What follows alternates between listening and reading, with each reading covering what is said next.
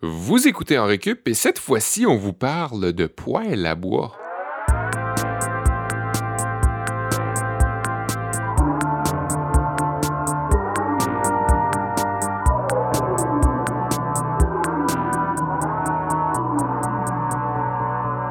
Approchez, approchez, venez vous réchauffer sur le bord de notre épisode dans Récup Ah, qui, se consacre au poêle à bois? eh oui, je me suis fait, j'ai fait un Oli Bradette de moi-même et j'ai fait une petite introduction coquette. C'est Parce que- chaleureux. Théâtral. Ben oui, parce que Oli, euh, je le dis pas assez souvent, mais euh, on aime bien euh, le, tout le mal que tu te donnes pour faire euh, un lien entre un sujet et un autre, ou ben donc pour amorcer une discussion, hein? Des heures Mm. de travail. Ça paraît. Il y a de la, il y a de, il y a de la ficelle, il y a, du, euh, il y a de la broderie là-dedans. C'est léché. Ouais, ouais, c'est. euh, Puis ben, l'autre voix que vous entendez, c'est pas Olivier Bradette encore, c'est Kevin Breton. Euh, notre euh, vedette euh, du, du podcast ou de l'émission radiophonique. Euh, ça va les gars? Oui. Oui, ça va très bien. Ça va Ouais, très bien. Ouais, ouais. Je trouvais que c'était cool comme sujet cette semaine. Il commence à. C'est ça, il commence à faire froid, là. Ouais? On monte le chauffage tranquillement, pas vite. Avez-vous avez-vous monté le chauffage, vous autres? On n'a pas le contrôle chez nous. C'est le C'est bloc qui, euh, qui chauffe. Ah, C'est c'est des grosses euh, chauffoirs chaude. là. Ouais, ouais, ouais. Il fait trop chaud. faut Ah ouais? ouvrir les fenêtres l'hiver pour euh, laisser le froid rentrer parce que Ouais, j'ai connu ça aussi. fait que vous êtes vraiment à la remorque. Vous avez pas le contrôle sur votre destin thermique du tout. Non. non, c'est ça. Il faut qu'on régule par élimination de chaleur. Il y en a trop. Vous chauffez le dehors. C'est dommage, on chauffe le dehors. Ouais. Ah, Ok. ouais. Ok. Puis toi, Kevin? Moi, j'ai ouvert le chauffage. Ben, pas moi, là, ma blonde. Est-ce que euh, le fait d'avoir le sujet poêle à bois cette semaine, ça vous rappelle des souvenirs? Est-ce que chez vous, vous avez des poêles à bois ou est-ce que vous alliez à la cabane à sucre avec un poêle à bois? Puis. C'est- Ou ben donc, c'est quelque chose d'étranger à vous? Euh, il n'y avait pas de poêle à bois chez mes parents, puis j'ai pas eu souvent à m'asseoir à côté ou à me chauffer, à me sécher euh, à côté d'un poêle à bois. là. Il y en avait un au chalet de ma tante, Mhm. puis c'était tout le temps le fun quand on allait se glisser là, sur le flanc de la montagne, de rentrer se réchauffer après. Mais euh, c'est pas arrivé souvent que je Ouais. me sois réchauffé sur le bord du poêle. Ouais. Ben, moi, il y, y en avait un poêle à bois chez mes parents, mais il était, il est toujours dans une section, euh, dans la cave, isolée, tu sais. Ouais. Fait que c'était pas un endroit où on se recueillait. euh, Non, mais c'est proche de ta chambre. C'était proche de la chambre de ma sœur, en fait. Hmm. Ouais. Proche de la mienne aussi. Puis j'avais jamais réalisé à quel point c'était réconfortant, puis comment ça avait une odeur particulière, un poêle à bois, même si c'était pas comme à proximité. Tu dis que t'avais jamais réalisé, c'est parce que t'as réalisé récemment? Parce que ma blonde m'a fait réaliser comment c'est cool, puis comment c'est une chance d'avoir un poêle à bois dans une maison pour toutes sortes de raisons, mais Ouais. surtout pour l'odeur particulière qui est très, très réconfortante qui s'y dégage. Puis moi, j'aime beaucoup ça, des poêles à bois, mais je me suis brûlé à plus d'une occasion. J'ai des amis qui en avaient un, genre, dans leur, dans leur salon, puis je trouve ça un peu dangereux. Genre, je trouve ça cool chez mes parents dans une cave, mais quand je vois ça, genre, dans un salon, puis ça, les coins coupants, c'est chauffant, je trouve ça dangereux, un poêle à bois. Ben d'ailleurs, moi, je vais vous faire un cours euh, de sécurité en première euh, période Je suis euh, heureux de l'entendre. pour commencer euh, sans danger, sans risque. euh, puis aussi, ben, pour voir c'est comment qu'on peut optimiser notre poêle à bois euh, Mhm. sans trop polluer. Parce qu'on entend souvent euh, que ça peut être polluant, ça, les, les poêles à bois. Puis ça peut, c'est mieux de chauffer d'une autre manière. Ben, euh, on va voir comment on peut euh, s'aider là-dedans. Mhm. Euh, sinon, après ça, c'est euh, c'est toi, Oli, qui, qui poursuit avec quel genre de cours? Ouais, j'ai appelé ça un cours d'anthropologie euh, parce que je repensais à ça, puis j'ai pas eu tant, c'est ça, je, je me suis jamais trop assis à côté d'un d'un poêle à bois. Un feu de foyer à quelques occasions, mais un feu de camp, oui, ça, on avait un petit, un petit foyer extérieur euh, pour se faire des feux euh, l'été chez mes parents, Euh, puis à leur chalet maintenant aussi, puis c'est vraiment un temps le fun, je trouve, de s'asseoir à côté du feu, c'est relaxant, ça détend, puis je suis allé voir dans l'évolution des êtres humains comment le feu avait comme aidé à se développer en tant que en tant qu'espèce Ouais. puis comment aussi ben cet effet relaxant là c'était un peu transmis à travers les âges puis j'ai trouvé une étude scientifique aussi qui prouve ces effets-là sur le corps. Ah, J'ai bien hâte être- parce que moi, je me suis toujours mis dans la tête que si on était si relaxé que ça par un feu, c'était juste parce qu'on avait la tête pleine de monoxyde de carbone. ça se pourrait. Peut-être une explication scientifique à ça aussi, ouais. Ouais, mais, même si vous êtes dans une pièce bien ventilée ou à l'extérieur, ben, vous allez quand même être relaxé, puis on va voir un peu pourquoi dans mon cours. Ça va nous donner le goût de se cajoler, là. Ouais, c'est ça. On va finir le cours, puis on va vouloir s'en mitoufler ensemble à deux mètres de distance. Ben, moi, j'ai déjà apporté une couverte, là. Ah. J'ai une petite couverte à côté, puis euh, un chocolat chaud. Ben, c'est ça. Prenez-vous un breuvage chaud, puis écoutez bien cet épisode-là. Ouais, ben, moi aussi, je vais avoir un cours, là. Ça fait deux fois que vous voulez pas entendre. Ouais, non, ben, c'est quoi ça mon cours? ça va sûrement être genre des fanfictions de poils à bois ou. Euh, genre les poils à bois à euh, travers les films de Marvel. D'ailleurs, on a une auditrice qui nous a écrit, j'en profite pour le dire, euh, à la suite de notre épisode sur Dans une galaxie près de chez vous. C'est vrai. Dont j'avais fait mention, euh, Mélissa, euh, qui avait écrit un ouvrage sur les fanfictions. Fait que merci de nous avoir écoutés et de nous avoir écrit. Et non, moi aujourd'hui, je vais parler de... Ça va être un cours de français. J'aurais pu appeler ça un cours de linguistique ou un cours d'anthropologie de la parole à travers le temps, mais comme je peux être pas plus haut que le trou, comme euh, je vais simplement appeler ça un cours de français. Euh, qui va euh, s'intéresser à l'expression la Ligue du Vieux Poil. Ça nous vient d'où exactement, puis qu'est-ce mhm. que qu'est-ce que ça signifie comme expression. Moi, pour vrai, j'avais jamais entendu ça avant que vous en parliez, les gars. Ouais, t'es pas très cultivé, par contre, toi, Sam. T'es très... T'as un vocabulaire étroit, comme ça. Honnêtement, moi non plus, je connaissais pas tant. je connais une ligue d'impro qui pas une ligue d'impro, mais une équipe d'impro volante euh, qui fait des tournois, oui. Euh, euh, remplie de très très bons joueurs d'impro d'ailleurs. mais je savais pas que c'était une expression aussi. Ben, attends, t'as pas, pas dit la raison, là. T'as dit je connais une équipe d'impro, mais qui s'appelle comme ça? Qui s'appelle. Ah oui, excuse, qui s'appelle la Ligue du Vieux Poil.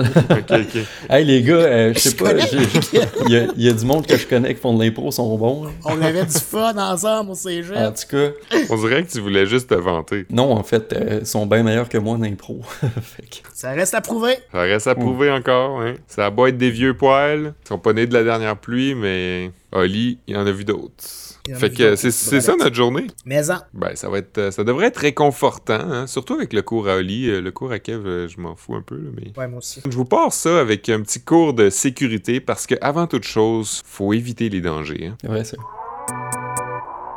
ah, qu'il fait bon de se sécher le bas de laine sur le bord du poêle. Mais encore faut-il l'opérer en toute sécurité, hein, les amis.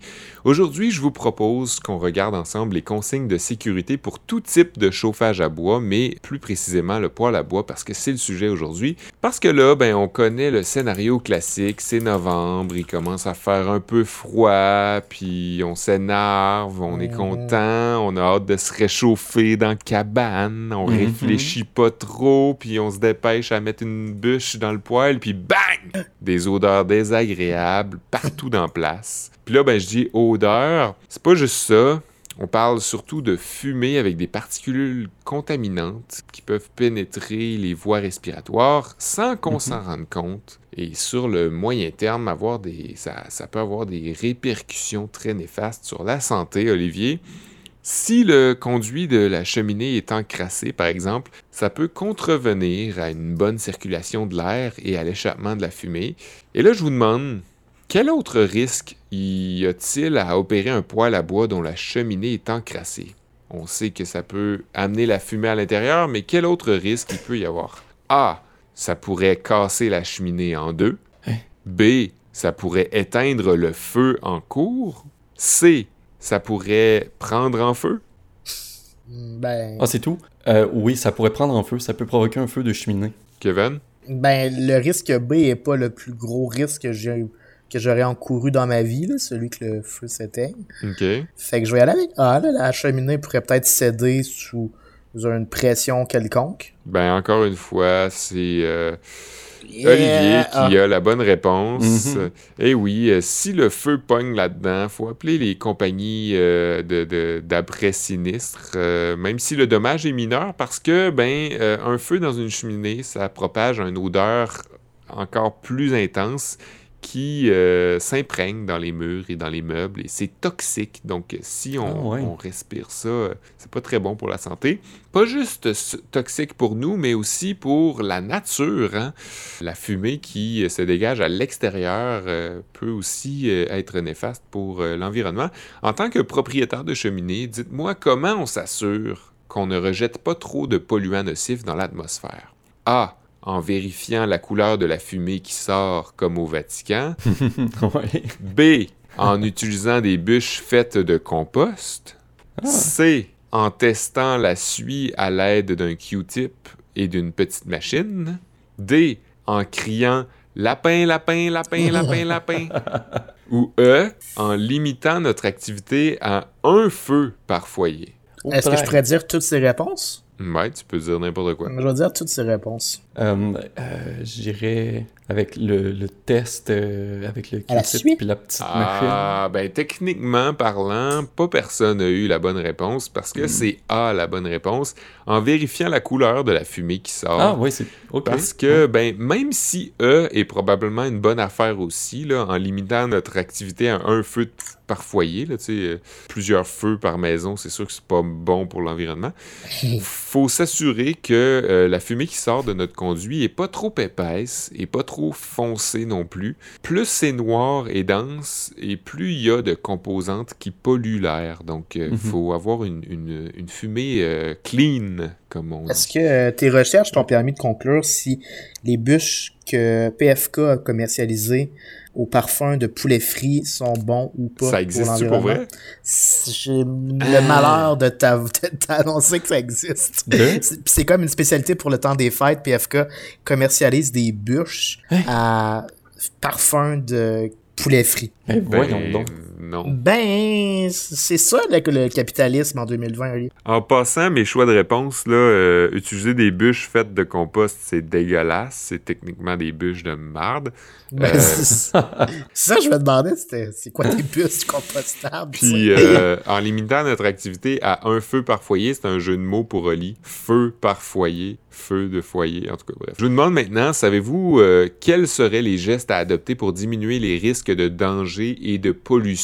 À la maison quand on opère un poêle à bois? Premièrement, faut bien sûr s'assurer que notre poêle est conforme au Code canadien d'installation des appareils à combustion. C'est une vraie affaire. C'est un document disponible sur le net, sur euh, le site de l'Association canadienne de la normalisation, le genre de place où euh, ni Kev ni Oli a d'affaires là. là. Bon, Puis, euh, ça vous indique toutes les spécificités légales de sécurité relatives à votre poêle dans la maison. Bien sûr, faut ramoner la cheminée par, euh, par un- avec un professionnel, là, avec l'aide de Mhm. professionnels, pour éviter l'accumula- l'accumulation, dis-je, de crasse. Chose qui est quand même assez simple et convenue quand on a une cheminée. Mais là, c'est quoi la fréquence idéale selon vous? A. Une fois à tous les deux ans. B. Une fois à tous les trois ans. C. Une fois par année. Ou D. Deux fois par année. moi je dirais qu'une fois tous les deux ans, ça me semble un rythme raisonnable. Ouais, Ah, je dirais ça, ou une fois par année, mettons. OK? Non, c'est recommandé de le faire deux fois par année selon Ah, ouais. euh, ce, ce Oh. guide-là. Ouais. Deux fois par année, sûrement une fois avant puis une fois après. Euh, Hmm. Ou pendant. Fait que, mis à part la, consigne de faire ramoner votre cheminée régulièrement, euh, qu'est-ce qu'on peut trouver comme conseil de geste à adopter pour réduire les risques de danger et de pollution? Ramoner, c'est clair, on comprend, c'est concret, mais sinon, quoi d'autre qu'on peut faire? A. Nettoyer la vitre du poêle deux à quatre fois par mois et vérifier les joints euh, de la porte. B. Régulièrement enlever la cendre accumulée au fond et la suie sur les parois du foyer. C. Réchauffer le poêle avec du papier enflammé avant de préparer le feu avec des bûches. Ou D. S'assurer que la pièce est bien aérée. Euh, ben moi je dirais D, s'assurer que la pièce soit bien aérée avec un avec un annexe. Euh, quand même nettoyer la suie assez régulièrement par courtoisie pour quand le Père Noël va venir le 25, le 24 Hey. décembre. Je crois que ça aurait été un cas de toutes ces réponses. Ah ben c'est Oli qui a la bonne réponse. C'est toutes ces réponses. J'ai juste, j'ai juste énuméré les, les grandes lignes euh, qu'on nous, qu'on nous conseille de faire, à part que de ramoner euh, la cheminée. Faut bien évidemment euh, nettoyer notre poêle, que ce soit la vitre, les joints, la, la, cendre et la suie. Mais aussi, c'est mieux de réchauffer le poêle avec du papier enflammé parce que c'est comme si ça nous part le poêle. Ça fait un moins, une moins grande différence entre une cheminée froide, un conduit froid, puis un feu qu'on allume tout de suite comme ça. Et ça, c'est mieux pour la, la durabilité euh, de l'objet. Idéalement, la pièce dans laquelle se trouve le poêle possède aussi une porte donnant sur l'extérieur. C'est pas toujours le cas, mais c'est dans l'idéal, ouais. de sorte qu'on ait une entrée d'air propre au cas où la composition de l'air à l'intérieur se densifie. Euh, concernant les cendres, c'est bien important de ne pas les laisser dans un contenant, une poubelle ou une chaudière sans surveillance. Ça peut évidemment causer des incendies si on la laisse comme ça, des cendres, un pot de cendre dans le coin. Il mm -hmm. euh, faut tout de suite en disposer au moment du nettoyage, soit l'utiliser pour le compost ou l'amener dans un écocentre. Assurez-vous bien sûr d'avoir un détecteur de monoxyde de carbone et un détecteur de fumée qui fonctionne, dont les batteries sont changées à tous les changements d'heure, Kevin. Hein? Hmm. Mm. Et euh, mentionnez bien sûr à votre euh, que mentionnez votre in installation de poêle à votre compagnie d'assurance habitation euh, parce que ça va vous aider si jamais vous avez des, vous avez des problèmes.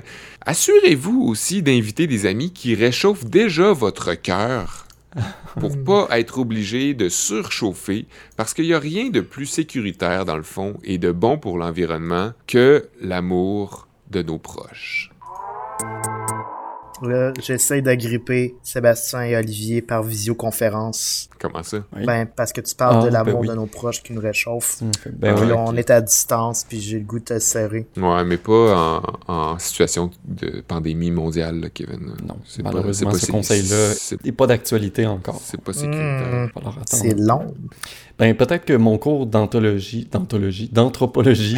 d'anthologie, hey, Colin, ça se, fait, ça se prend pas pour un 7-up. ouais, peut-être que mon cours d'anthropologie va te réconforter un peu, là, Kev, euh, pour t'en remettre. Ouais, en, en, préparant cet épisode-là, je me suis rappelé à quel point j'aimais ça, me retrouver sur le bord d'un feu. Mm -hmm. Je sais pas J'imagine que vous avez le même sentiment, là. C'est agréable quand même euh, de se retrouver sur le bord d'un foyer comme ça.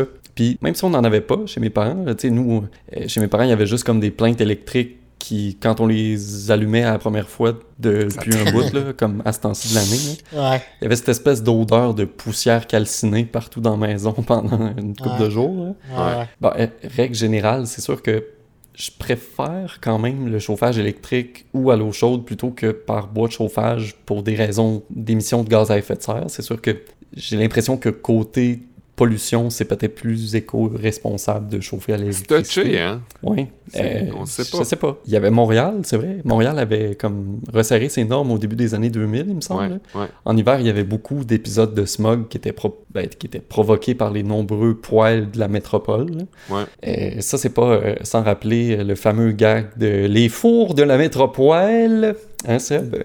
Pérus? Exactement, oui. OK. Bravo. Bravo, t'as la, as la référence. Ben, mais c'est sûr que. Non, j'ai juste guessé. c'est ça.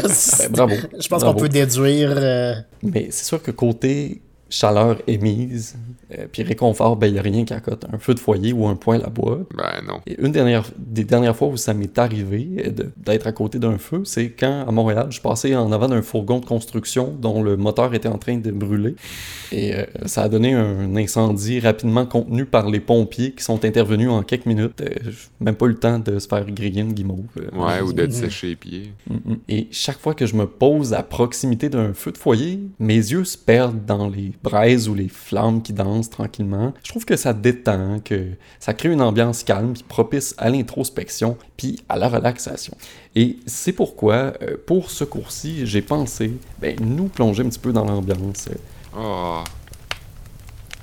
Je me suis donc demandé de quelle façon un bon feu de foyer pouvait agir sur notre bien-être, comme ce qu'on entend en arrière de nous en ce moment. Déjà là, je me sens plus reposé.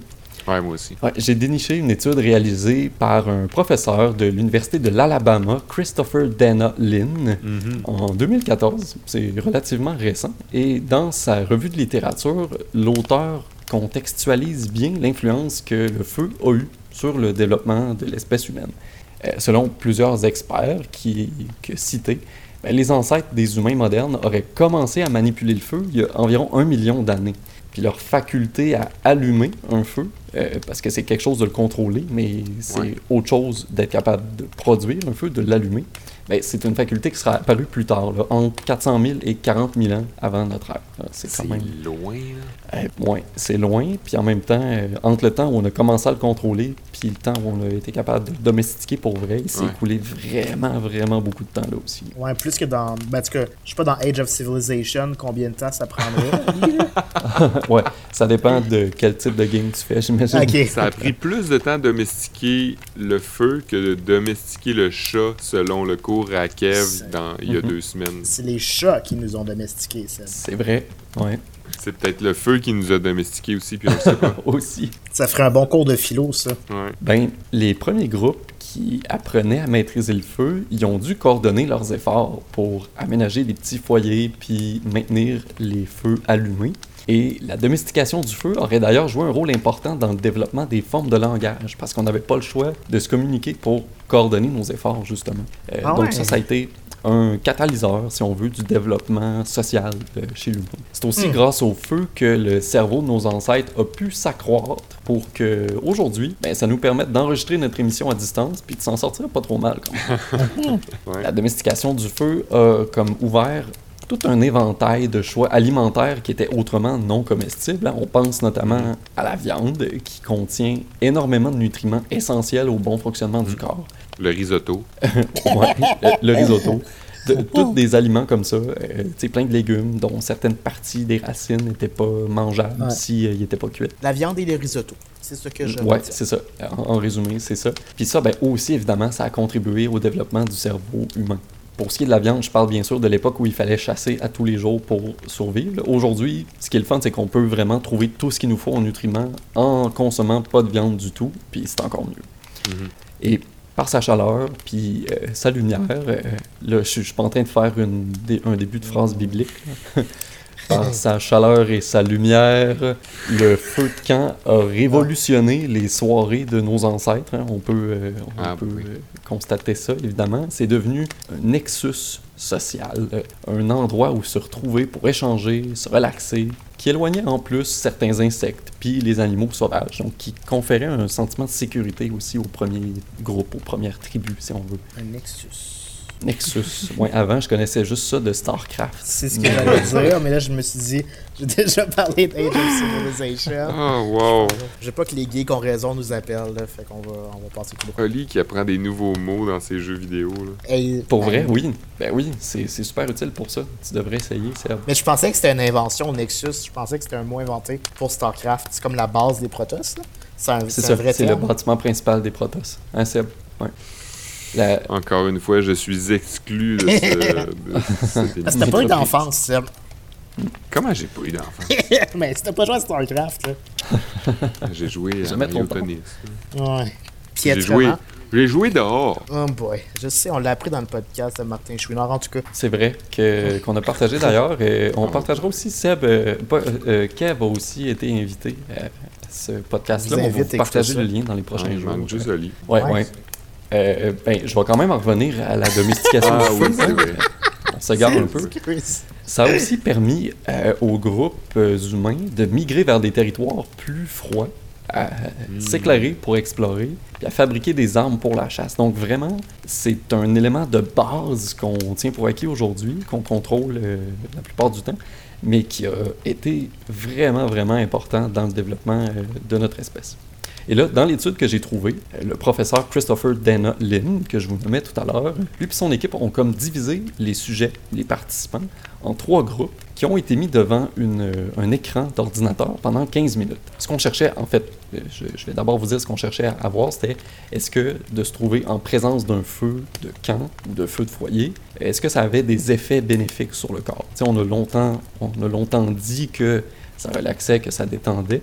Mais là, Mhm. ce que l'étude cherchait à faire, c'était vraiment de prouver empiriquement À le euh, mesurer. que effectivement le feu avait cet effet-là sur le corps. Donc, le groupe test avait euh, simplement une image fixe d'un feu de camp qui était comme pivoté à l'envers. juste pour avoir une représentation un peu plus neutre. Le deuxième groupe avait euh, visualisé une vidéo d'un feu de camp sans le son, cependant. Et le troisième groupe, euh, là, avait comme l'expérience complète avec une vidéo d'un feu de camp avec le son du crépitement euh, qui l'accompagnait. Et la pression sanguine du, euh, de, chacun des sujets a été monitorée pendant les 15 minutes de l'expérience. Et à votre avis, ce serait lequel des trois groupes qui avait la plus basse moyenne de pression sanguine après l'expérience? Ben, la première là, avait une plus basse pression. C'est parce que je sais pas si c'est bon pour d'avoir une basse pression ou non. Je sais pas en, fait, ah, elle était moins stressée, fait qu'il y a une basse pression, fait que c'était celle où il y avait le son puis l'image. Ok, c'est ça. bonne réponse. Ok. Euh, on, on, cherchait pas, c'est ça. Je, pense que avant de passer l'expérience, il prenait la pression au repos pour chaque participant, puis après ça, il comparait après avoir été exposé euh, aux vidéos du feu. Et euh, tout, le monde était en bonne santé, évidemment. Il prenait pas quelqu'un qui, qui, était. C'était pas genre une basse pression du genre, il était tout sur le bord de perdre connaissance. Non, non, c'est ça, c'est ça. Ça amène pas, euh, vous vous évanouirez pas en, checkant un peu. Mais oui, c'est ça, t'as raison. Euh, c'est ce groupe-là qui avait la, plus basse euh, pression. L'équipe a donc pu confirmer, c'est ça, comme on le disait, que ce qui était accepté de tous à travers les âges a été prouvé scientifiquement pour la première fois. S'asseoir et regarder un feu, ça fait du bien. Pardon, c'est relaxant ça détend. Puis c'est vrai, tu sais, c'est pas difficile à accepter, à croire. Tu sais, un feu de foyer, un feu de camp ou un feu de poêle, c'est une expérience multisensorielle, complète puis agréable. Mhm. Le crépitement des tisons qui nous chatouillent les oreilles, toutes les nuances de couleurs chaudes, des flammes puis des, des, braises ardentes, la sensation de chaleur qui nous enveloppe ou qui nous fait surchauffer les genoux si on est trop proche ah, du feu. Puis il y a l'odeur hein, aussi, t'en parlais tantôt, euh, l'odeur qui flatte euh, les narines. Euh, puis par extension, ben, le goût inégalable d'une toast braisée au beurre de pinot. Ah. Je pense que je vais réinstaller euh, mon application qui euh, simule des bruits de crépitement. Mm-hmm. Puis je vais C'est quand même cool. Ben, pour vrai, j'ai dit, tiens, je vais, je vais me mettre dans l'ambiance. J'ai préparé ce texte-là en écoutant un feu de camp qui crépite. Puis je trouvais ça super. Euh, super cool à faire. Ça pourrait donner notre trame, genre, par défaut. Chaque fois mm. qu'on parle, nos, nos, cours, on devrait toujours avoir un oui, petit peu importe le sujet. Hey, euh, je vous ai envoyé, les gars, euh, un fichier euh, que je vous invite à ouvrir. Pendant ce temps-là, je peux en profiter pour vous dire que notre poêle, notre four, nous, chez nous, il est brisé depuis plus de deux mois. Fait que je veux bien, Oli, que tu nous dises que c'est comme rendu essentiel, là, le poêle et tout ça, mais juste te dire que nous, on était capable de vivre deux mois sans four. Juste avec le barbecue, le micro-ondes, puis le, la mijoteuse. Fait que c'est hmm. pas... Je vais pas contredire ta thèse que c'est essentiel, un poêle, mais on était capable de manger pendant deux mois quand même. Ben, en fait, les, les ronds poêles marchent encore, c'est juste le four qui ah. marche pas. Ouais. On a fait venir un réparateur, puis euh, il pensait que c'était l'élément, finalement c'était le contrôle. Il y a deux contrôles, il paraît, après ça. Fait que c'est important de ça? Non, non, non, non. Mais eh ben. est-ce que vous avez le temps d'ouvrir les documents? Ah oui, je suis dedans, je suis dedans. Ok, bon, c'est parfait.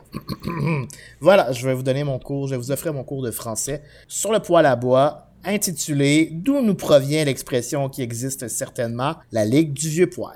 Le 16 mars 2019, le chroniqueur Rémi Nadeau du Journal de Montréal écrivait dans sa chronique titrée La Ligue du Vieux Poil La déconstruction des vieux partis politiques se déroule lentement sous nos yeux, brique par brique. Le 15 juin dernier, le chroniqueur au Huffington Post, José Soucy, choisit de chapeauter ainsi son texte. Jean-François Lisée contre la Ligue du vieux poil indépendantiste. Dans un article récent du journal Saint-François, qui traite du départ à la retraite d'Yvon Asselin, qui taille la barbe des habitants de Huntingdon depuis 58 ans, on peut lire une citation du barbier comme suit. J'ai la ligue du vieux poil qui s'en vient, des histoires qui n'attendent pas une, pas l'autre. Il y a toujours un gars comme ça au village, il n'y a pas de tabou à Surtil, surtout quand il n'y a pas de femme, point d'exclamation.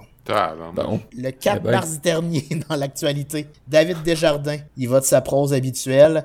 Ça ne fait pas une heure que le souper a débuté et c'est déjà reparti. Les anecdotes racontées mille fois refont surface, comme lors de chaque occasion où je retrouve les membres de ma ligue du vieux poil. Ah ouais, c'est vraiment répandu dans, dans, le langage. Et le 7 novembre 2020, sur le site Balcourbe, on peut lire Kevin Breton écrire « Martine Anzal, âgée de seulement 33 ans, a déjà rejoint la Ligue du Vieux Poil. Fait que ça, c'est les huit places où ça a été dit dans vie, puis c'est le titre, là. Il y en avait sept avant que j'écrive un article spécifiquement sur Balcourbe pour qu'on en retrouve au moins huit. Fait qu'on peut comprendre que les usages de l'expression Ligue du Vieux Poil sont assez multiples. Euh, c'est une expression, n'en déplaise à vous les gars, qui est assez courante quand même, autant à l'oral et à l'écrit. Et ça fait référence à un groupe d'anciens, des amis de longue date. Ça peut être des, des membres d'une famille, des anciens collègues avec qui ça fait tellement de temps qu'on passe du temps ensemble qu'on n'entretient plus aucune gêne, aucune distance, aucune censure et à qui on peut dire tout, hmm. mais c'est plus souvent utilisé dans un contexte de retraite. La locution entrer dans la ligue du vieux poil, ça veut donc dire aller rejoindre les vieux de la vieille, des retraités dans leur cercle fermé ça nous vient d'où ça? Ben, j'ai un extrait sonore à vous faire jouer pour qu'on puisse le découvrir. Des Canadiens, Émile Bouchard. Donc, vous ne manquerez absolument rien. Eh bien, messieurs, procédons maintenant à notre séance hebdomadaire. Et euh, je crois, euh, il y avait euh, deux hommes du Canadien hein, au banc du pénitencier. Ah, C'est surtout ça que le public n'a pu digérer que pendant une punition, on compte un but, mais envoyer deux hommes au banc du, pénitencier. En plus de ça, on risque qu'il y avait un joueur de droit dans euh, le but apparemment. Vous venez d'entendre le segment La Ligue du Vieux Poil, alors que l'animateur Jean-Maurice Bailey et ses acolytes qui étaient réunis autour du proverbial poil hmm. lors d'un segment qui entrecoupait les périodes lors des diffusions des matchs des Canadiens, commentaient ce qui venait de se passer. Hein, c'était quelle époque? C'était diffusé en 1947, à partir de 1947 à Radio Canada et ça a continué pendant plusieurs années. Au début, c'était à la radio, après ça à la télévision quand on a commencé à télédiffuser euh, les matchs. La discussion était animée par Bailey, mais on a aussi retrouvé le légendaire René Le Cavalier qui a longuement décrit les mhm. matchs des Canadiens et aussi Jacques Beauchamp qui participait assez régulièrement.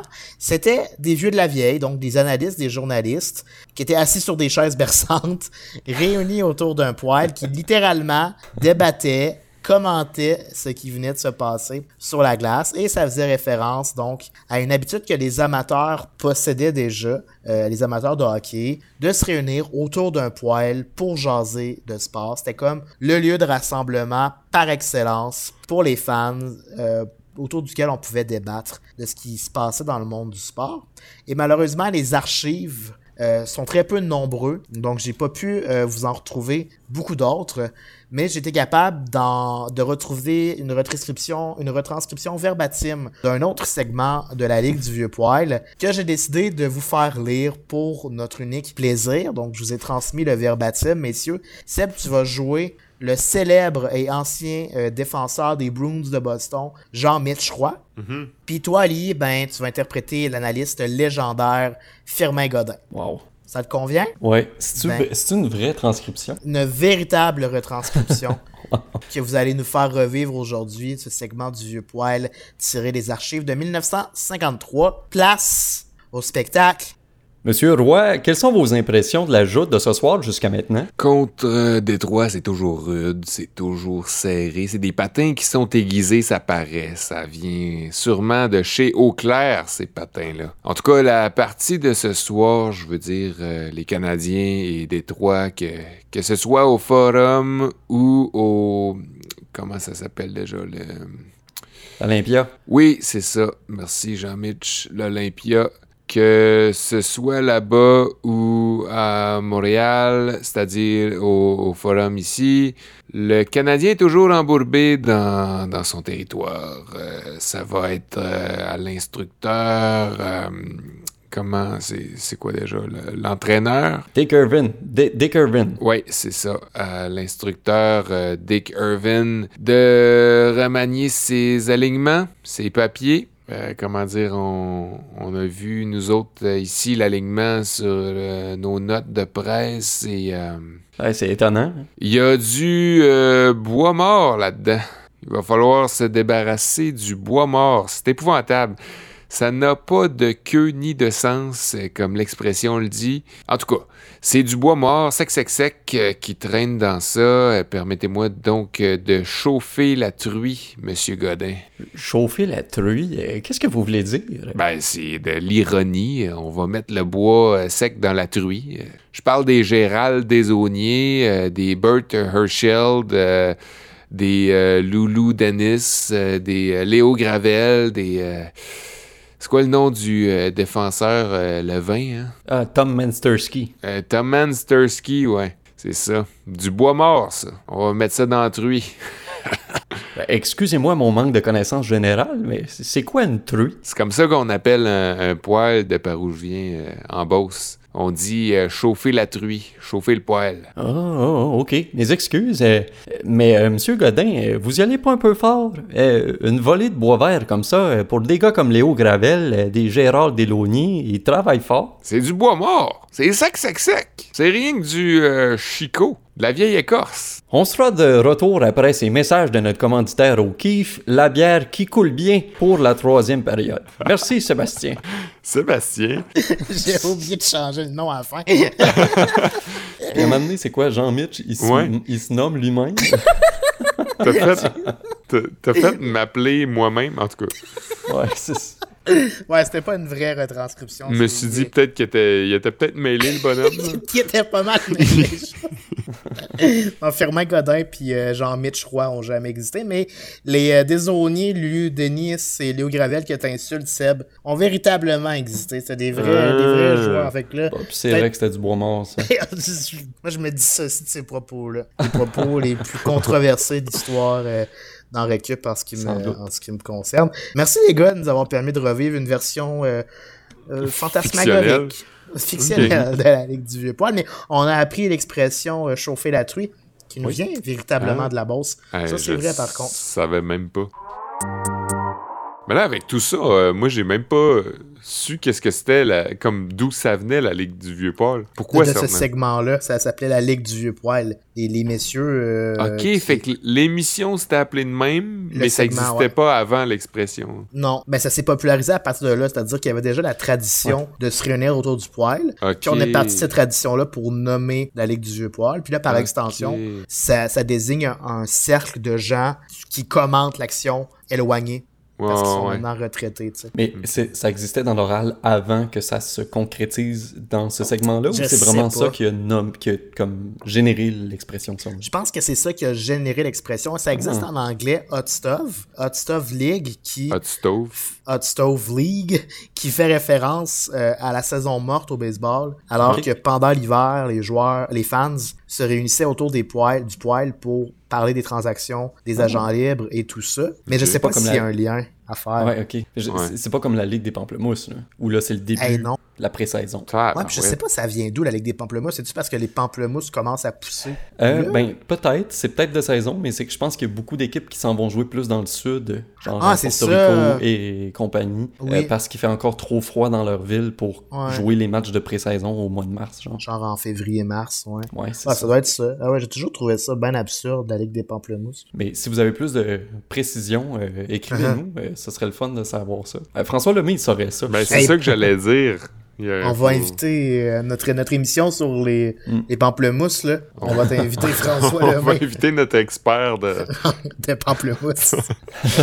ouais, notre expert de baseball. Ouais. Ok. Ben, c'est ce qui met fin euh, à cet épisode-là sur le poêle à bois. Je sais pas si euh, on en a parlé assez, mais euh, assez pour se réconforter, je pense, au moins. Assez pour euh, réchauffer nos cœurs, comme je disais en début euh, d'émission. Ouais. Euh, si vous avez des questions euh, par rapport à ça, qu'on n'a pas, si on n'a pas répondu à vos questionnements, vous pouvez nous écrire à enrecup@gmail.com ou pour écrire à Olivier Bradette aussi. c'est Ouais. son principal, sa, sa- principale adresse courriel.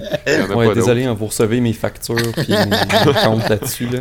J'ai comme pas d'autres courriels. Sinon, ben, on remercie bien sûr CFRT, CISM et Canalem qui nous diffusent à travers euh, la province. Et euh, ben, euh, écoutez-nous aussi en Et podcast si vous voulez euh, sur toute plateforme de podcast. Qu'est-ce que tu disais, Oli? Ah, je disais simplement et au-delà. de Et au-delà, oui, et au-delà de la province.